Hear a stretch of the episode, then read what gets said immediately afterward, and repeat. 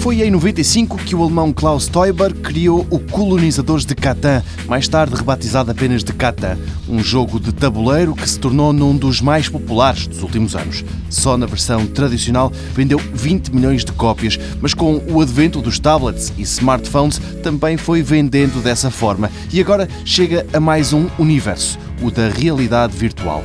O prazo é apertado, mas ainda não foi ultrapassado. A equipa que está a desenvolver o Catan VR diz que até ao final do ano estará pronta para lançar o jogo numa versão para ser jogada no Oculus VR e nos Samsung Gear VR, ambos visores de realidade virtual.